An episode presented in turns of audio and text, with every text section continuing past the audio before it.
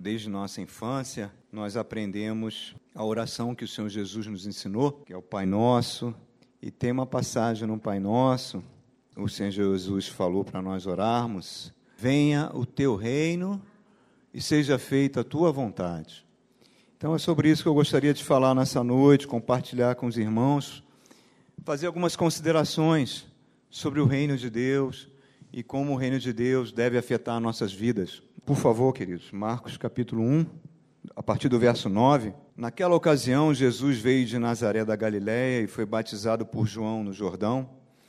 Assim que ele saiu da água, Jesus viu o céu se abrindo e o Espírito descendo como pomba sobre ele. Ele veio, então veio dos céus uma voz: Tu és o meu filho amado, em ti me agrado. Logo após, o Espírito o impeliu para o deserto e ali esteve quarenta dias sendo tentado por Satanás. Estava com os animais selvagens e os anjos que o serviam. Depois que João foi preso, Jesus foi para Galiléia, proclamando as boas novas de Deus. O tempo é chegado, dizia ele. O reino de Deus está próximo. Arrependam-se e creiam nas boas novas. Em algumas versões, creiam no Evangelho. Amém? Pai querido, em nome de Jesus, é a tua santa palavra, Pai, que nunca, em hipótese alguma, ela volta vazia, que eu possa ser um instrumento da tua voz nessa noite para teus príncipes, para tuas princesas que vieram nessa noite ouvir a tua palavra. Que a tua palavra produza bons frutos nos nossos corações, Pai. Que cada vez mais a vida de Jesus se manifeste no coração de cada um de nós. Me ajuda, Pai, me ajuda nessa missão. Tem muitas limitações, eu preciso da tua graça, Senhor. Em nome de Jesus, amém. Dá um abraço aí no irmão, fala uma palavra legal. Se o irmão está sozinho, fala uma palavra para ele. Essa foi a primeira pregação do nosso Senhor Jesus Cristo. A Bíblia diz, em Filipenses capítulo 2, que o nosso Senhor Jesus se esvaziou da sua glória, abriu mão da sua divindade e veio morar entre nós. E nesse momento que ele desce as águas do batismo, a voz do Pai confirma para todos que estavam ali que era o Filho amado que estava descendo naquelas águas. O Espírito Santo vem sobre ele, a manifestação da Santíssima Trindade acontecendo naquele momento. Jesus é ungido pelo Espírito Santo, porque ele esvaziou-se do seu poder. Então, o Espírito ele vai viver 24 horas por dia sendo guiado e ungido pelo Espírito Santo. O Espírito Santo o impele, o leva para o deserto para ele ser tentado por Satanás. Ele fica 40 dias, assim como a terra ficou 40 dias sob o dilúvio, Jesus fica 40 dias numa situação de carência física, sentiu fome, sentiu sede, e Satanás vem com seu poder e tenta fazer o que ele fez com Adão, suadi-lo da missão. E ele vence Satanás pelo poder da palavra de Deus e vai para Nazaré. Quer dizer, ele vai para a região da Galiléia, subindo lá para o norte de Israel, e a primeira palavra dele é: arrependei-vos, o reino de Deus chegou. Salmo 24, que a terra, a terra, a nela pertence ao Senhor. Se você for em Deuteronômio capítulo 10, verso 14, diz que os céus dos céus pertencem ao Senhor. Se você for lá em 1 Coríntios capítulo 10, 26, diz que tudo pertence ao nosso Deus. Nosso Deus criou tudo, criou todo o universo e o reino de Deus sustenta a vida. Existe vida porque o reino de Deus está sustentando a vida. Mas Deus, na sua infinita misericórdia, diz lá no Salmo 115, verso 16, ele pegou este planeta e entregou na mão de Adão, na mão do homem, para que o conquistasse e vivesse e colocasse a vida de Deus e o reino de Deus neste planeta. Mas Adão não fez isso. Adão resolveu viver de forma independente de Deus, e o pior, ele perdeu o domínio, ele e seus descendentes, os seres humanos, perderam o domínio desse planeta, e esse planeta, este foi entregue na mão de Satanás, que Jesus chama o príncipe desse mundo.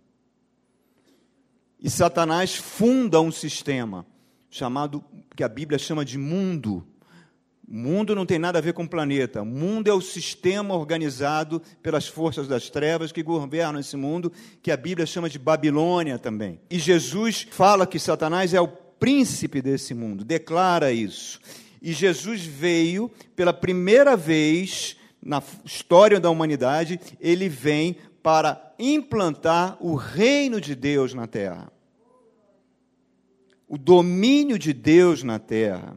Ele vem e começa essa missão. E como ele afeta, como hoje, 2020, como o reino de Deus me afeta a minha vida. Os fariseus, e você pode ler nos evangelhos, eram um partido político judaico, um partido é, político religioso, eles tinham uma missão dada pelo Sinédrio de toda vez que aparecesse uma pessoa com prodígios e sinais, os fariseus avaliavam para ver se aquela pessoa seria o Messias. Por isso que você vê os fariseus seguindo Jesus por onde ele ia. E tem um momento que os fariseus cercam Jesus e fazem uma pergunta para Jesus, uma pergunta muito importante. Falam para ele: quando virá o reino de Deus? E Jesus fala: o reino de Deus não virá com visível aparência.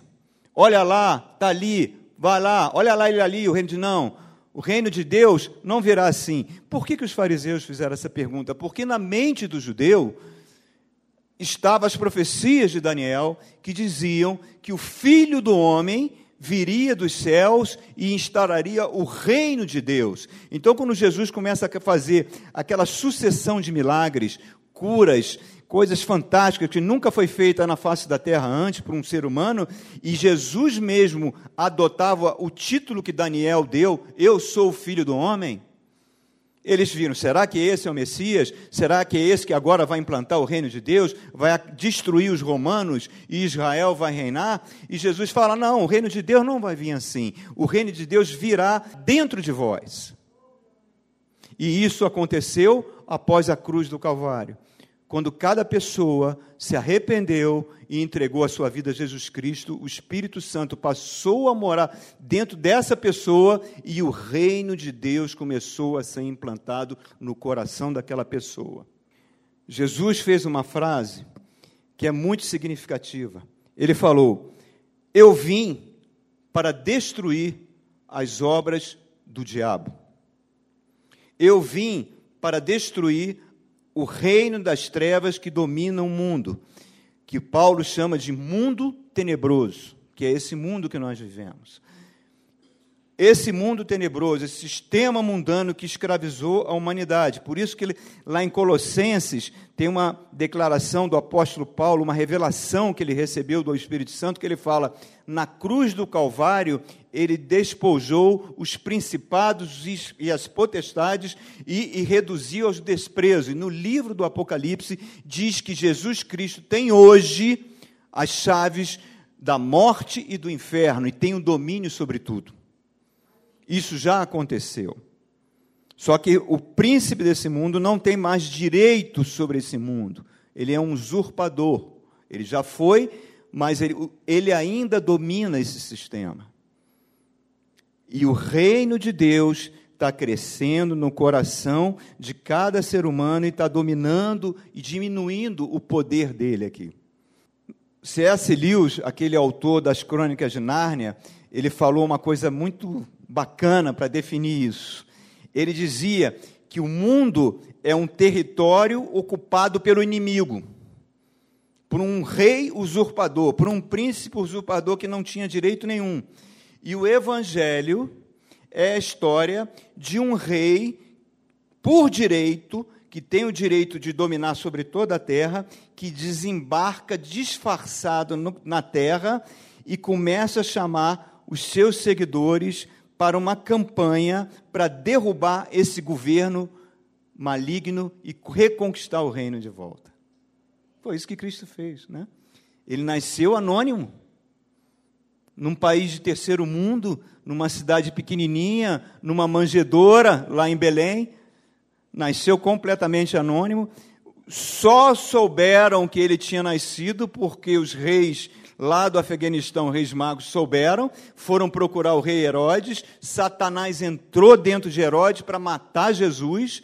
Jesus chega e chega para a família santa, manda a família ir para o Egito, ficar lá no Egito até aquele rei morrer, e depois que aquele rei morre, Jesus volta e vai viver em Nazaré, uma cidade extremamente pobre, pequena em Israel, de forma anônima durante 30 anos, para depois acontecer isso aqui que nós estamos vendo. O Espírito Santo ungilo e eles, o grande rei chega e Deus chama um mensageiro chamado João Batista, prepare o caminho do Senhor. Quando João Batista vê Jesus descer as águas do batismo, ele fala: Eu não sou digno nem de tocar na sandália dos seus pés. Eu que tenho que ser batizado por você. E naquele momento, Jesus recebe a unção para implantar o reino de Deus na terra. Pilatos chega para Jesus e pergunta: Tu és rei? E ele fala: Para isto eu vim a este mundo. O meu reino não é deste mundo, mas para isso eu vim a este mundo. Falar sobre a verdade. Qual verdade?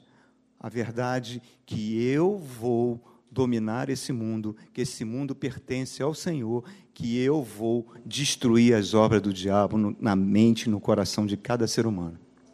Jesus tem um momento lá no seu ministério que ele chama, pega 70 dos seus discípulos, forma duplas, dois a dois, dá um poder para eles e fala: vão para todos os lugares pregando o evangelho, cure os enfermos, expulsem os demônios e entre em todas as cidades. E esses 70 voltam com uma alegria tão grande, cheios de alegria, e fala: os demônios nos submeteram.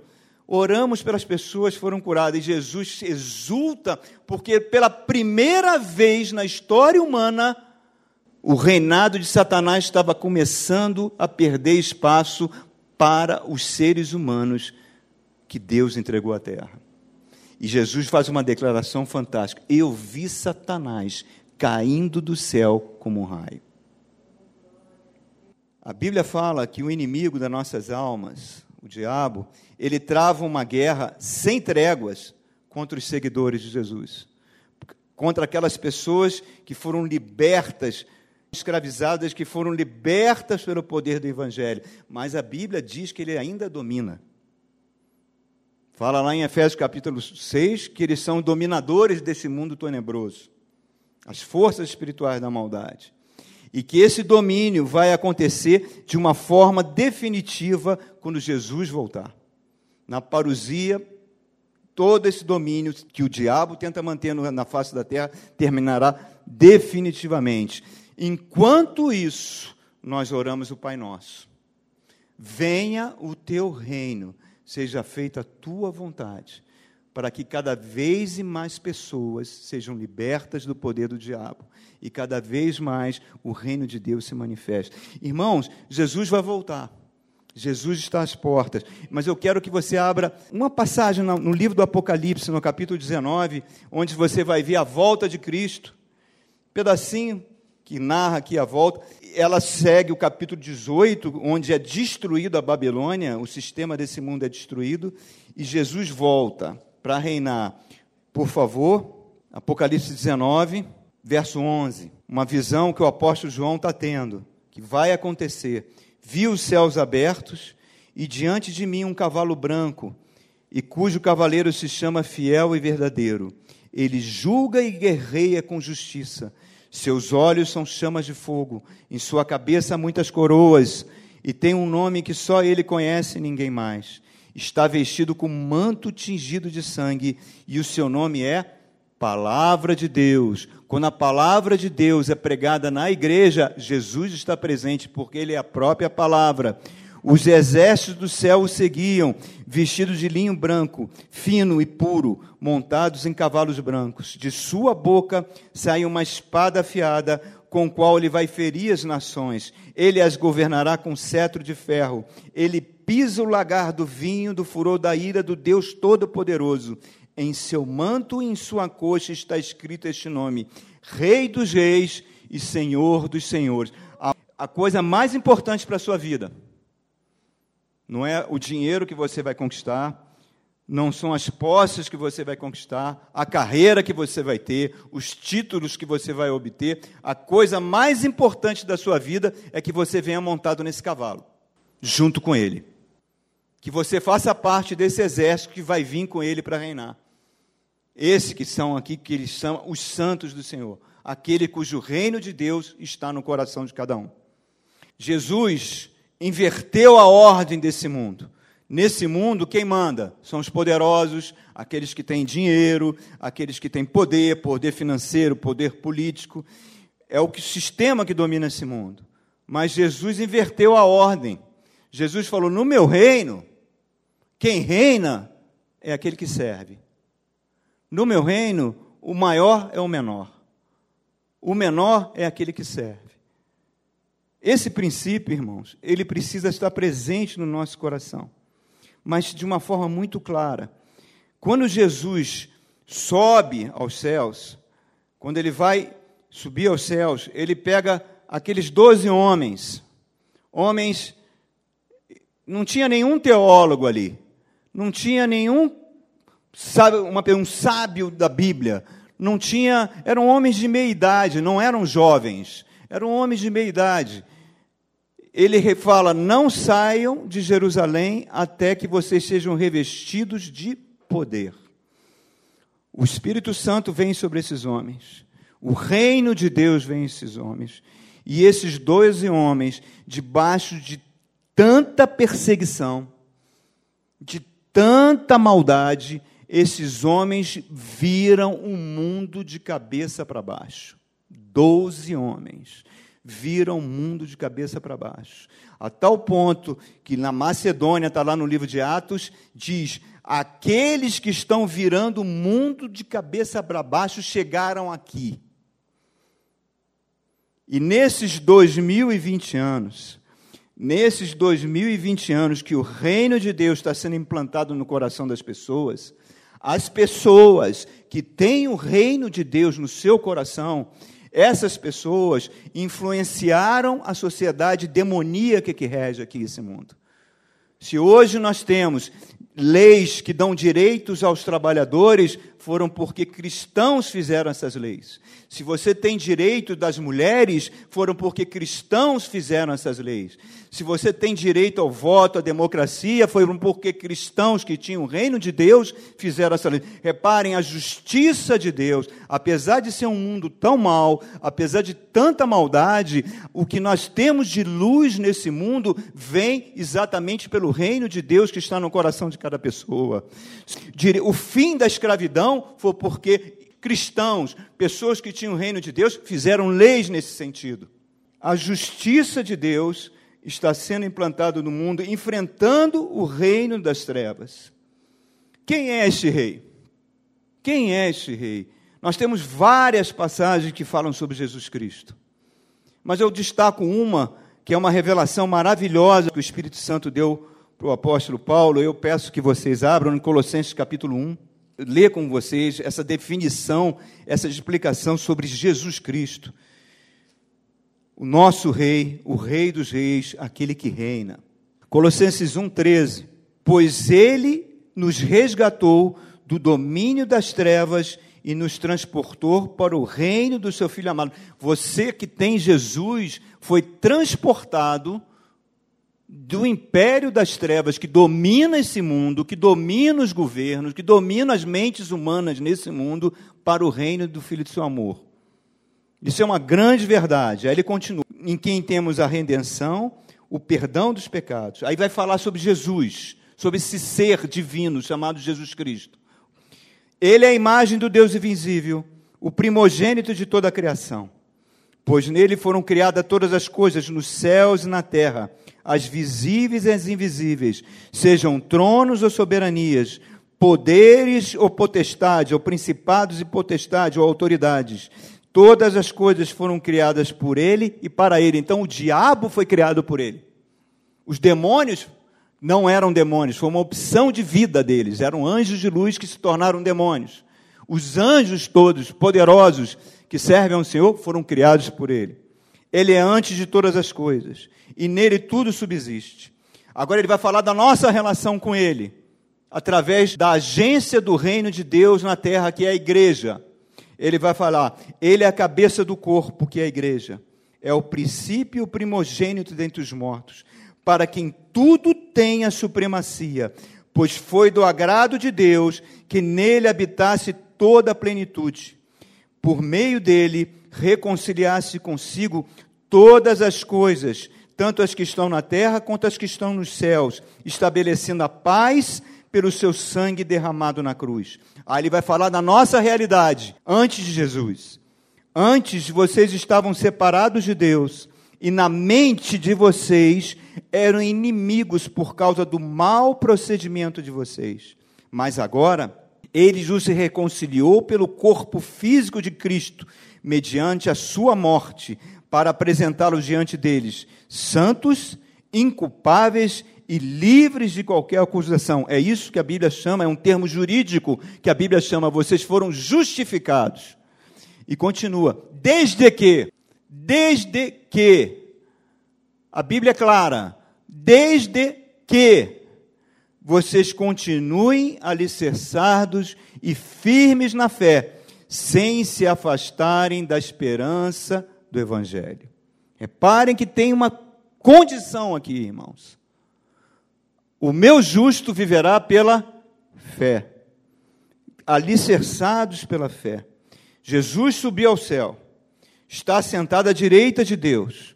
O livro de Hebreus diz que ele está aguardando que os seus inimigos sejam colocados sobre os seus pés. O último inimigo será a morte. E ele vai vir reinar o poder que Satanás tinha através da morte, ele tirou da mãos dele. Enquanto isso, a Bíblia diz que eu e você somos nação santa, povo eleito de Deus, passamos a ser cidadãos do reino de Deus. Não merecemos isso. Não fizemos nada para receber essa cidadania. É como se você achasse um bilhete de loteria premiado para ser cidadão do reino. Vocês acompanham aí pelos noticiários imigrantes brasileiros sofrendo humilhações terríveis porque querem ter a cidadania americana. Chegou o terceiro avião agora trazendo imigrantes e vem acorrentado dentro do avião, pelas mãos e pelos pés. As pessoas se submetem a isso porque creem que se tiver a cidadania americana estarão bem de vida. A minha filha Tatiana está na Austrália. Essa semana tivemos uma notícia muito boa. O diploma dela foi reconhecido pelo governo. E ela está num processo para obter a cidadania australiana. Está, durante um ano, sendo observada pelo governo australiano para que, quando ela conseguir essa cidadania, ela tenha os privilégios de um cidadão da Austrália, em termos de saúde, educação, auxílio à maternidade.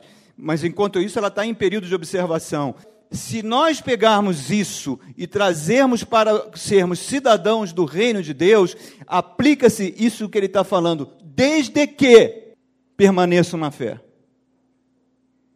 Nós recebemos a maior das cidadanias, do reino que vai reinar sobre todas as coisas. Nós viramos cidadãos do reino. Nós estamos agora em fase de observação para ver se a nossa fé é uma fé com obras ou é uma fé morta? Se o reino é uma realidade no nosso coração, se nós realmente estamos, a nossa vida está sendo vivida em função do reino dos reis. A Bíblia fala, em 2 Coríntios capítulo 5, que nós somos embaixadores do reino de Deus. O embaixador dos Estados Unidos, se o Brasil passar por uma crise econômica grave, o embaixador dos Estados Unidos vai continuar sendo sustentado pelo governo dos Estados Unidos. Ele não vai passar necessidades porque o governo dos Estados Unidos vai sustentá-lo. É a mesma coisa com os cidadãos do reino de Deus. Jesus fala, o Rei dos Reis fala para mim e para você: não fiqueis ansiosos com coisa alguma, porque o meu Pai o sustenta. Jesus deu uma ordem. Abrem aí Mateus 6,33. Olha a ordem que o Rei dos Reis deu para mim e para você. Mateus capítulo 6, 33. Olha a ordem do Rei dos Reis.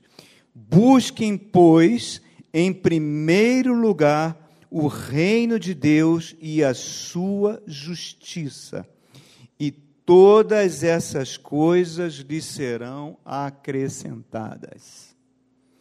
Repare, o Rei dos Reis não é contra você ter coisas.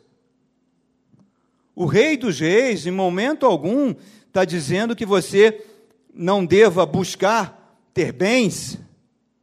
O Rei dos Reis, em momento algum, é contra você ter uma carreira, querer prosperar, querer ter bom, um salário bom, que a pessoa sem dinheiro, a vida fica muito difícil.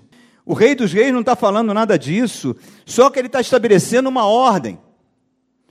Ele não é contra você ter as coisas, mas ele diz que você deve buscar em primeiro lugar, como cidadão do reino, se realmente nós somos cidadãos do reino, se nós estamos sendo observados, se nossa fé está sendo testada, a justiça tem que vir em primeiro lugar, antes das coisas. A justiça vem antes da coisa. O que, que significa isso, irmãos? Eu tenho então que viver como cidadão desse reino. Eu não posso ter um estilo de vida como se o rei não tivesse presente. C.S. Lewis fala: se Deus existe, então eu já não posso viver de qualquer maneira. Porque se Deus existe, o que sustenta esse universo, no mínimo, é um atributo moral que sustenta o universo. Algumas considerações.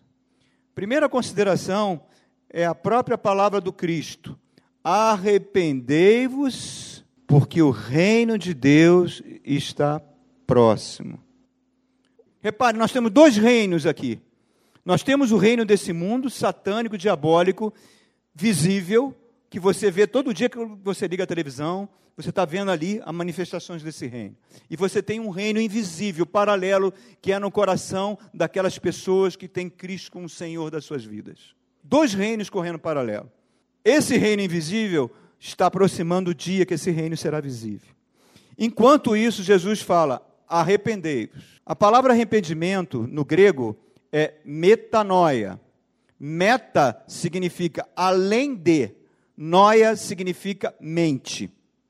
Então, é como se Jesus estivesse falando, esse arrependimento significa uma nova maneira de você pensar.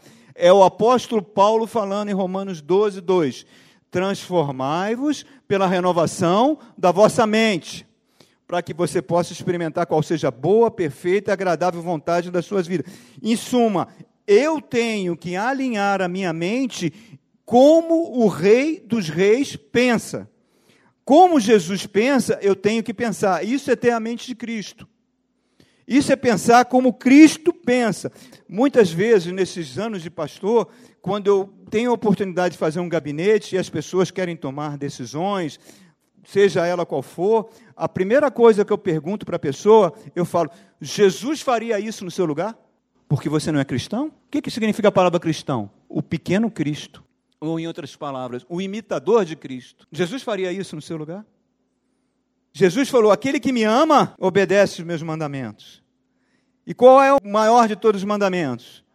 Amar a Deus de todo o teu coração, amar a Deus com toda a tua alma amar a Deus com todo entendimento e com todas as tuas forças. Aqui, o braço vertical da cruz. Deus, eu estou me dirigindo a Deus. E amar o próximo como a ti mesmo, braço horizontal. Não tem como amar a Deus sem amar o próximo, e vice-versa. Aquele que me ama, obedece. Sereis conhecido se amardes uns aos outros. Então, um cidadão do reino, o amor deve ser a regra de vida dele. E é aí que é o problema, irmãos que nós somos pessoas muito egoístas. Nós pensamos nos nossos próprios interesses. E os nossos próprios interesses, muitas vezes, conflitam com os interesses do reino. E nós não nos preocupamos com isso. E esquecemos que nós estamos em um período de observação para conseguir o visto definitivo. A nossa mente é o território de combate do diabo. Os demônios, eles tentam plantar os pensamentos desse mundo na sua mente, porque é a única maneira que eles têm de roubar a cidadania do reino de vocês, e minha e sua. É na mente que ele trabalha, é na mente que ele bombardeia você 24 horas por dia. Uma vez, aquela mãe falou aquilo para mim lá na escola. O meu filho era alegre, meu filho era super simpático, meu filho era, era uma criança viva, andava para um lado para o outro, brincando, brincando com os amiguinhos. Uma criança extremamente saudável. Ficou com nove anos de idade, ficou seis meses me pedindo para comprar um celular. Finalmente eu dei o celular para ele. Não conheço mais meu filho. É outra criança. É outro ser. Se tornou uma criança extremamente calada, fechada, reclusa, vive no seu quarto, vive em outro mundo. Não conheço mais. É a mente sendo disputada pelo inimigo. Desde a infância, isso vai acontecendo. Jesus fala: O meu justo viverá pela fé. É você pensar de forma completamente nova. Eu posso fazer uma analogia aqui, apenas para a gente entender didaticamente o que significa isso. Tenta imaginar um cidadão que mora no sertão do Nordeste, lá no, no interior do Piauí, e é um pequeno agricultor, e esse homem não tem luz elétrica lá. Ele, para evitar que a carne se estraga, ele coloca sal e coloca essa carne no sol. Ele vive à luz das velas, não tem luz elétrica. Um dia chega um caminhão da companhia elétrica lá, instala um poste, instala uma fiação e fala para ele: olha, a partir de agora você tem energia elétrica, você não precisa mais salgar a sua carne, você pode ter uma geladeira, você não precisa mais acender a luz de vela, iluminação na sua casa. Em suma, é um modo de vida completamente novo. São coisas que estão acontecendo dele que vai exigir desse fazendeiro não somente uma maneira de pensar totalmente nova, ele não vai mais salgar, porque ele pode botar uma geladeira, mas viver de uma forma inteiramente nova. É isso que aconteceu conosco, quando o reino de Deus veio morar em nós.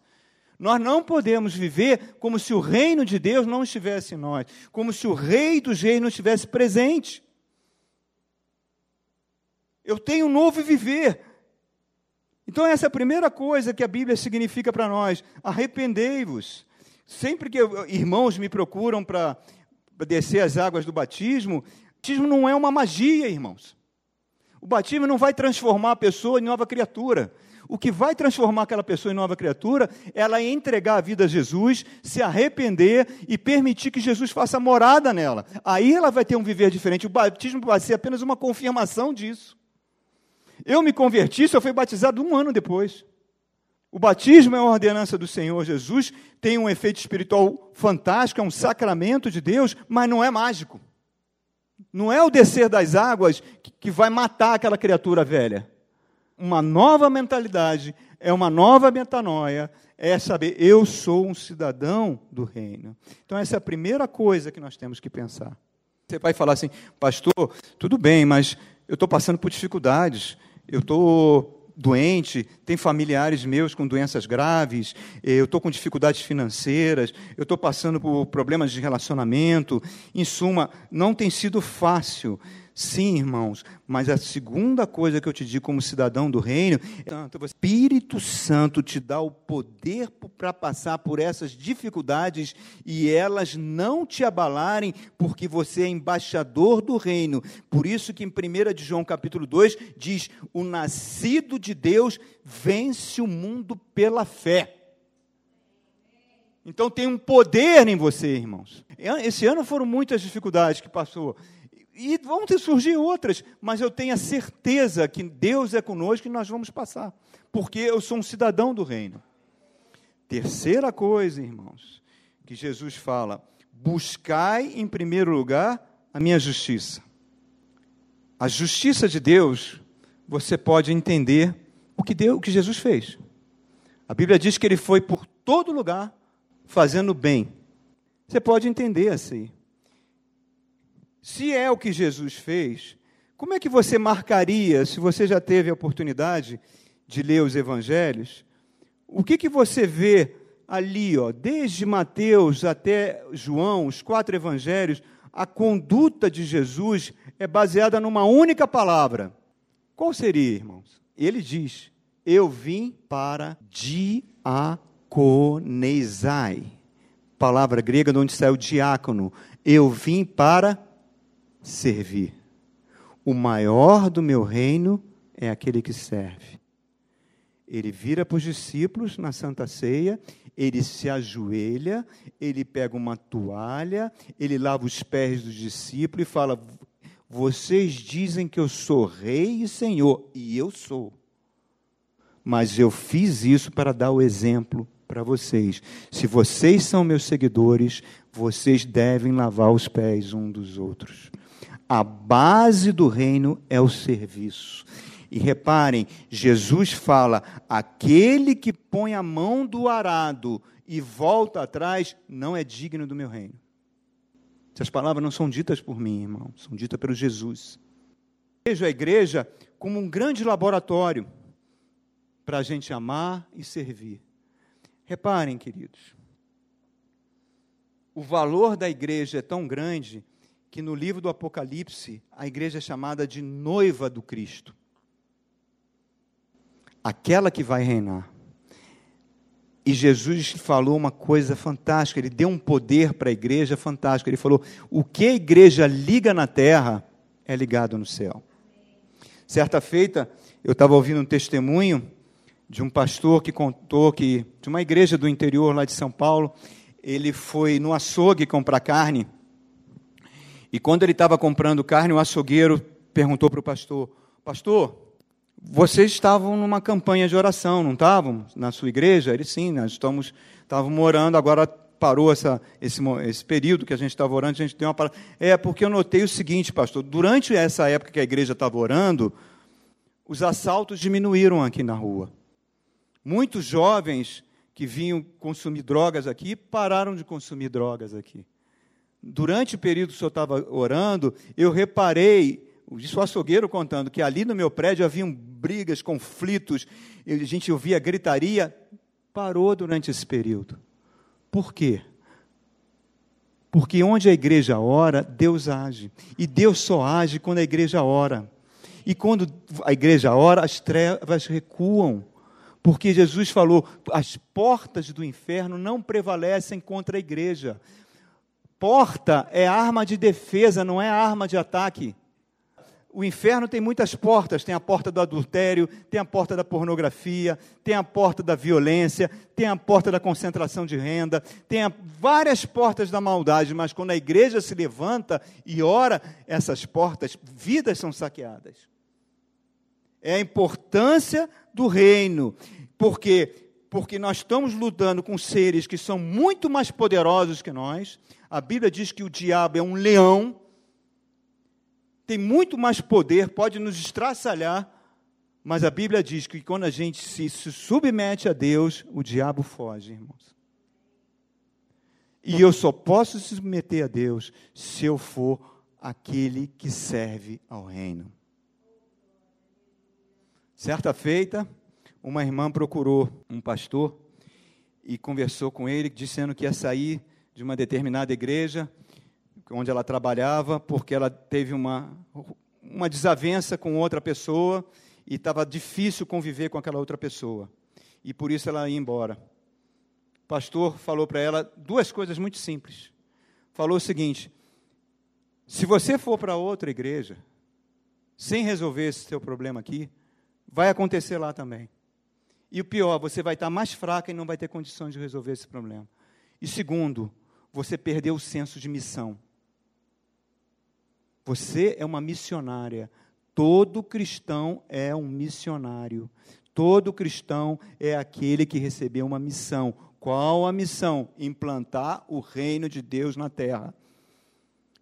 Jesus confiou essa tarefa à igreja, implantar o meu reino, e nós oramos: venha o teu reino, faça a tua vontade. Então, quando você sai, você perdeu o senso de missão. Chega para aquela pessoa e fala: ó, não consigo, eu estou tendo dificuldade para te perdoar, mas eu vou conviver com você porque eu estou aqui para servir a minha igreja, o meu Senhor, é o meu Rei. Mas estou com dificuldade de perdoar você. Que o Espírito Santo nos ajude. Mas a missão precisa ser cumprida. Nós fomos ungidos.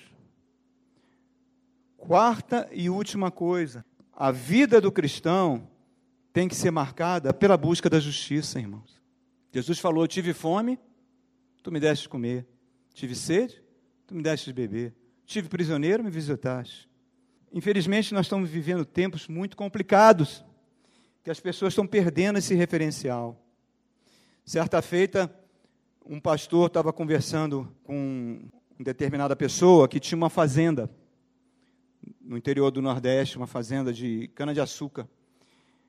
E esse fazendeiro era cristão. Preste atenção, nada contra, não estou aqui para fazer nenhum julgamento de valor, se pessoas são preguiçosas ou não são, não querem trabalhar, não é isso. E ele falou o seguinte, que depois que aquelas pessoas receberam o Bolsa Família de 300 reais por mês, 300 reais, o que você faz com 300 reais por mês, irmão? Elas não quiseram mais cortar cana na fazenda dele. Aí ele estava com raiva e o pastor falou para ele: Pô, meu irmão, é só você pagar mais. Pagar mais. Eles ficam de sol a sol, paga mais do que o Bolsa Família. Né? Eles vão trabalhar. Mas ele não, ele, tava, ele não admitia isso, porque o mais importante para ele é o lucro. O problema dele querer o lucro, querer as coisas, não é o problema. O problema é você olhar uma pessoa que foi criada à imagem de Deus, uma pessoa pela qual Jesus morreu na cruz e eu olhar para ela como se fosse um ser inferior e dizer que é cristão. Então, irmãos, o nosso caráter cristão, ele tem que ser dominado pelo reino de Deus. A pergunta que eu gostaria de fazer já, qual dos reinos domina a nossa vida? É o reino de Deus qual dos reinos que está agindo no meu coração e no seu coração? Eu gostaria que você abrisse em duas passagens. No Evangelho de Lucas, capítulo 4, no diálogo que Satanás tem com Jesus. Lucas 4. Vou ler o verso 5. O diabo o levou a um lugar alto e mostrou num relance todos os reinos do mundo. Olha o que Satanás falou para Jesus e disse: Eu te darei toda a autoridade sobre esses reinos e todo o seu esplendor, porque me foram dados e eu posso dá-los a quem eu quiser. Se tu me adorar, tudo será teu. Agora eu queria que você abrisse em Apocalipse capítulo 12, verso 9. O grande dragão foi lançado fora.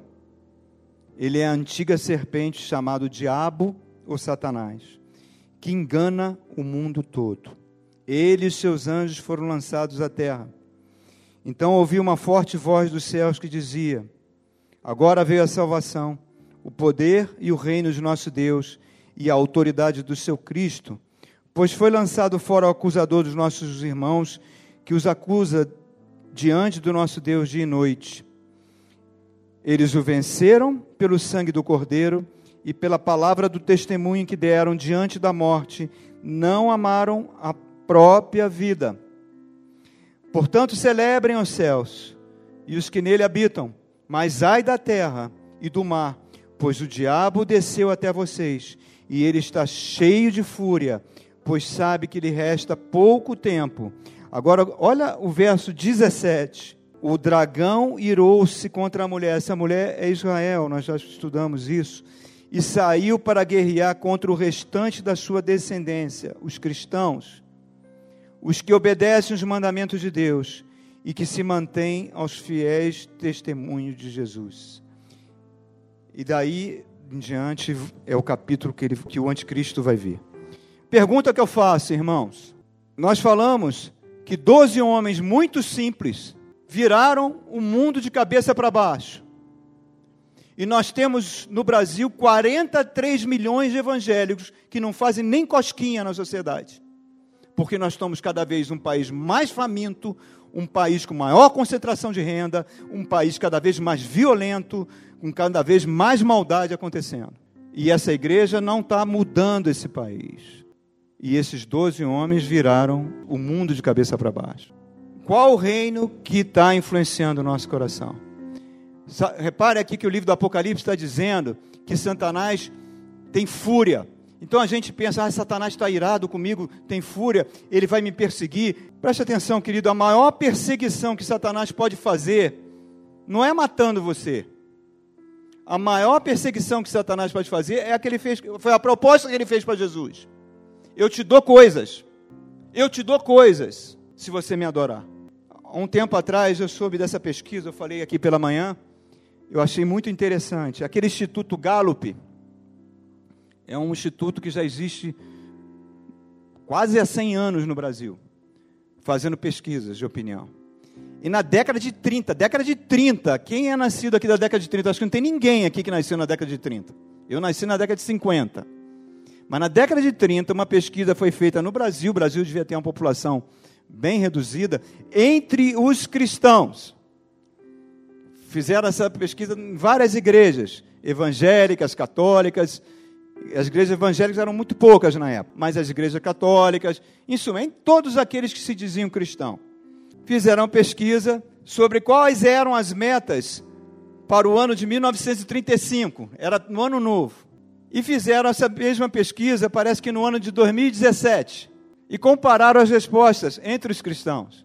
Uma resposta que foi dita em 2017, que você pode botar aí para 2020, porque acho que não mudou muita coisa, é que as pessoas ficam como meta: ah, esse ano eu quero emagrecer. E as pessoas tinham como meta, em 1935, eu gostaria de fortalecer o meu caráter. Nada contra você querer emagrecer, é uma coisa extremamente saudável. Mas essa foi a primeira objetivo que as pessoas falaram em 2017. Ah, eu quero perder peso, eu quero comer menos, eu quero ser mais disciplinado. Segunda coisa que eles perguntaram, e o pessoal de 2017 falou, eu quero organizar mais o meu tempo, para ter mais tempo para cuidar de mim. E em 1937 era, eu quero ter mais tempo com a minha família. E a terceira e última pergunta que foi feita era: 2017 já passou, mas você pode trazer para 2020. Era: eu quero conquistar mais, eu quero vencer mais, eu quero fazer aquele curso, eu quero ter um aumento financeiro, eu quero conseguir isso. E naquela época, as pessoas, eu gostaria mais de servir a minha igreja. Interessante, irmãos. Como mudou a mente das pessoas? Nada errado. Não tem nem nenhum pecado aqui você querer conquistar mais. Não tem nada errado você conseguir coisas. Agora, esse é o reino de Deus que está governando a mente, o coração das pessoas? Será que é esse o reino? Qual o reino que está dentro de mim, irmãos? Será que é o reino de Deus? Será que é o reino do mundo? Porque olha só, o diabo não precisa perseguir você, irmãos. Ele só te dá coisas.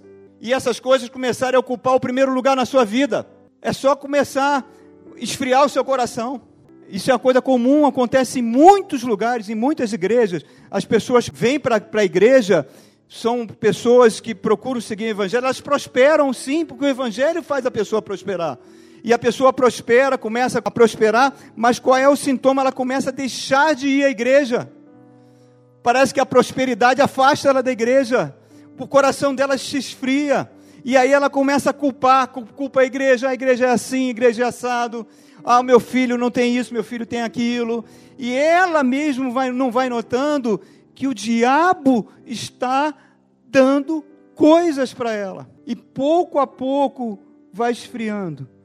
E vai se esquecendo, irmãos, desde que permanecemos alicerçados na fé. O pão da vida, Jesus falou: Eu sou o pão da vida. O maná que desceu do céu, não foi Moisés que deu durante 40 anos. Quem deu o maná foi o meu Pai que está no céu. Mas eu sou o pão da vida. Aquele que beber do meu sangue e comer da minha carne jamais perecerá, jamais terá fome, jamais terá sede, porque fluirão rios de água viva do seu interior. Essa é a promessa de Deus para você e para mim, irmãos. Essa é a promessa de Deus. Quem eu sirvo? Qual é o reino que está me dirigindo? Ah, pastor, eu quero que 2020 seja um ano diferente na minha vida. Eu gostaria, nós estamos agora já, janeiro já foi. Já estamos na metade de fevereiro. Como 2020 vai ser diferente? O reino tem que estar em primeiro lugar. E eu termino com dois versículos, irmãos. Dois versículos para que os irmãos leiam. Por favor, abra em Malaquias, capítulo 3, verso 18. O último livro do Antigo Testamento. Deus falando para o profeta Malaquias. Então vocês verão novamente a diferença entre o justo e o ímpio, entre os que servem a Deus e os que não servem. Agora vá, por favor, em João capítulo 12, verso 26. 12, 26. Jesus falando: Quem me serve precisa seguir-me, e onde eu estou, o meu servo também estará. Que coisa maravilhosa, irmãos. Onde você está, Jesus está. Aquele que me serve, o meu Pai o honrará. Essa é a promessa de Deus para nós, irmãos, como cidadãos do reino.